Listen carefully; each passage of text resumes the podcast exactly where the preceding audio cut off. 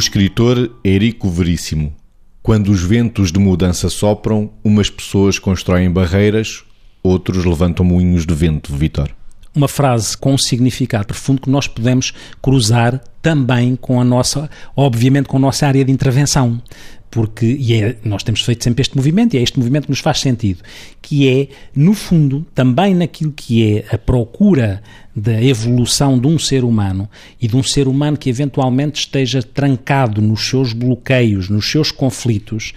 esse, quando nós temos que interpelar alguém que se queixa de que as coisas funcionam mal, que não mudam, temos que devolver para a pessoa o que é que dela tem a ver com isso, independentemente dos fatores que condicionem e que bloqueiem a vida dessa pessoa, independentemente da inquietação com os ventos de mudança, da inquietação com aquilo que pode ser assustador e que lhe é proposto de dentro ou de fora como necessidade de mudar. E depois perceber que postura é que a pessoa adota em função daquilo que pode ser sentido como ameaçador. E nós sabemos que o ser humano está muito treinado a tentar sobreviver e, portanto, aciona muitas vezes mecanismos que podem ser barreiras porque acha acha que está a defender, que está a proteger, mas tem que se ver se está a proteger de coisa nenhuma e, nesse sentido, está a bloquear a sua evolução, porque está a abdicar de colocar na sua vida a possibilidade de acionar uh, moinhos de vento que aproveitam aquilo que são os ventos de mudança e vão com a mudança e fazem eles próprios. Muitas vezes as pessoas devem fazer parte da mudança, não estar, não estar só à espera que a mudança os mobilize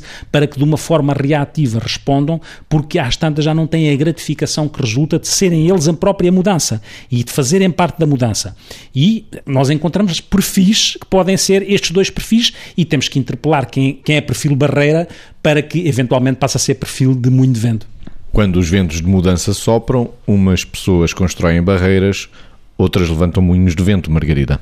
Eu vou interpelar os que levantam moinhos de vento. Ou seja, também há pessoas que são de tal maneira irrealistas na leitura e na análise da sua realidade que não se propõem a superação nem, nem a resolução de algumas questões. Descolam da realidade, fazem determinado tipo de idealizações e ficam num plano que também não os deixa conectar-se com a realidade. Eh, estou a ter o cuidado de não usar aqui assim linguagens diagnósticas propositadamente, mas de facto, em algumas personalidades, nós verificamos que a capacidade de contactar com a realidade, a básica, a mínima, para que tudo o que se possa fazer tenha coerência, consistência, credibilidade, é muitas vezes perdida para um sonho que não se concretizará, para um estar que nunca poderá ser o seu. E muitas vezes há imagem e semelhança de outros que nada têm a ver nem em características individuais, nem sequer em determinado tipo de contextos que não há comparação possível.